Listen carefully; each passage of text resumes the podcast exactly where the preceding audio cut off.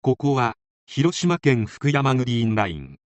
この石碑近くで誘拐された少年が遺棄されました。犯行は悪質で被害者が一人で死刑判決が出た丸な事件の一つでもあります。それではどうぞ。昭和59年2月13日津田明当時44歳は途方に暮れていた。津田は無職でありながら弟に500万円。その他サラ金を始めた金融機関に864万円の借金を抱えていた。そんな時津田がコーチとして指導をしている少年野球のチームのメンバーである森田靖国君当時8歳が小学校から下校途中であったところを発見。自宅へ送り届けるつもりだったがこの瞬間津田は最悪の借金解決法を思いついてしまう。靖国君は親が福山市議会議員であり津田はその講演会メンバーでもあったことから親子ともども面識があり津田の自宅も靖国君が通っていた小学校の隣だった。津田は靖国君に近づくと知り合いのおじさんでもある津田に靖国君は挨拶。そして次の日がバレンタインデーだったこともあり靖国君にバレンタインデーのチョコを買ってあげると言って靖国君を誘い出した。靖国君は津田が自分のことを誘拐しようとしていることなど一切疑いはしなかった。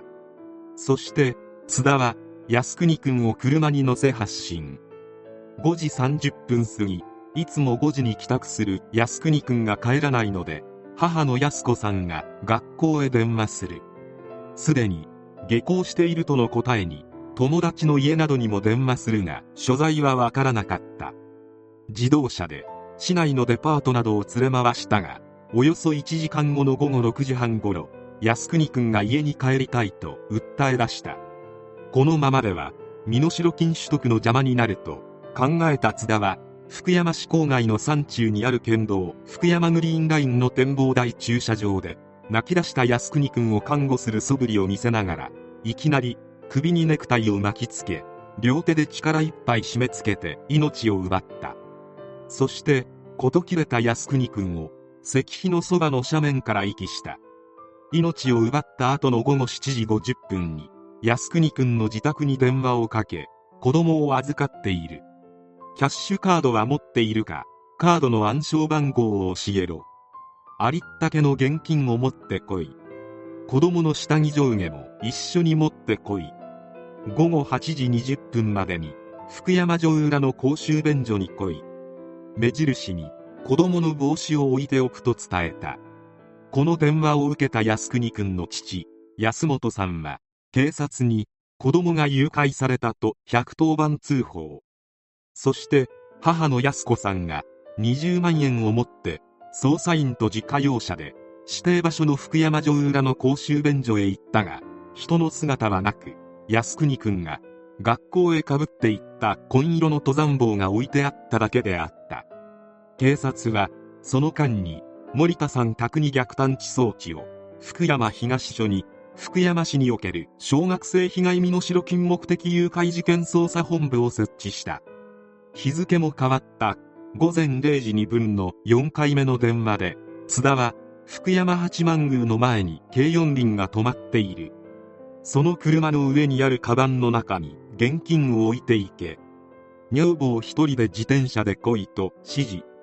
その後も警察は指定場所に警察官を配置。津田から捜査陣が多いから母親と接触できん。金とキャッシュカードを持ってきたか。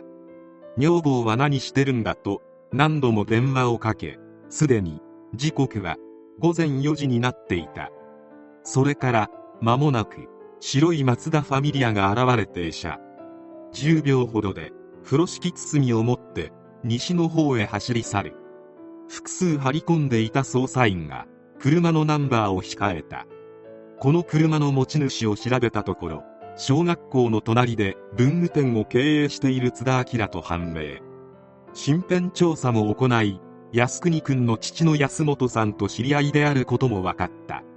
しかし安本さんは電話での犯人の声が独特の鉛があったことから誘拐犯が津田であることは薄々感づいていたという。そして最後に金は受け取った。今日午前10時までに1000万円入金しておけ。子供は返すと連絡。逆探知で市内マンション前の公衆電話からと判明。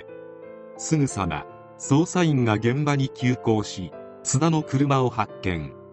追跡。停車させ運転していた津田を職務質問した後警察に任意同行させた。そこから取り調べが始まり津田は動機について金に困ったためと供述。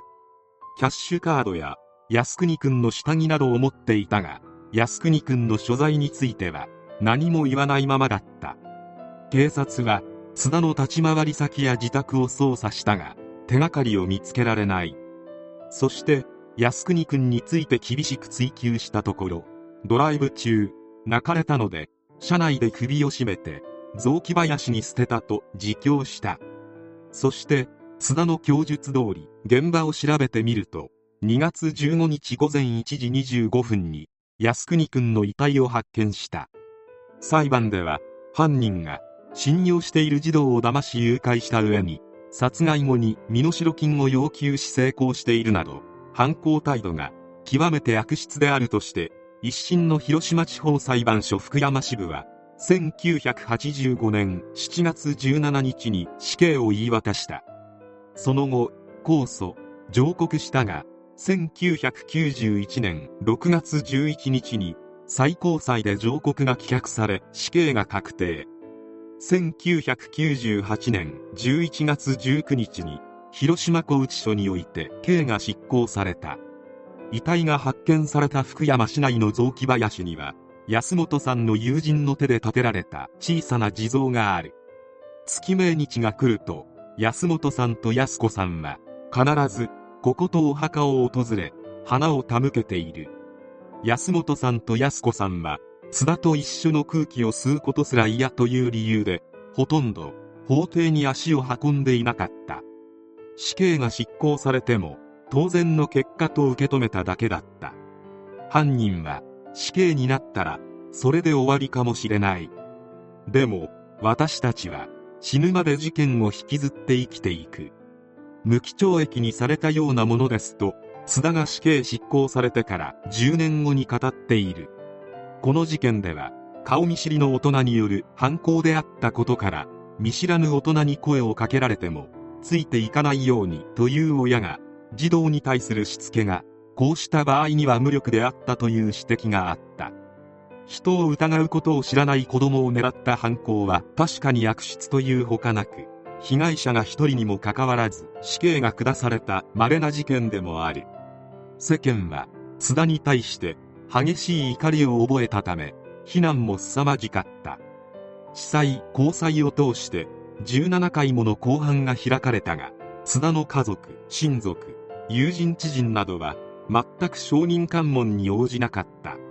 というのも検察庁へ押収されていた乗用車にさえ石や釘でひどい落書きをされたり夜中タクシーに乗って津田の家にわざわざ石を投げに来たり津田の母の墓に石をぶつけたりスプレーで落書きまでされるなど関係ない一般人からのこういった行為があったためとても証人として出廷できる状態ではなかった。津田は本当に最初から計画して誘拐したわけでもなく靖国君を見かけた際にとっさに犯行を思いついた。一切の同情の余地はないが被害者も加害者も地獄の苦しみを味わうことになった。最悪の誘拐事件の一つである。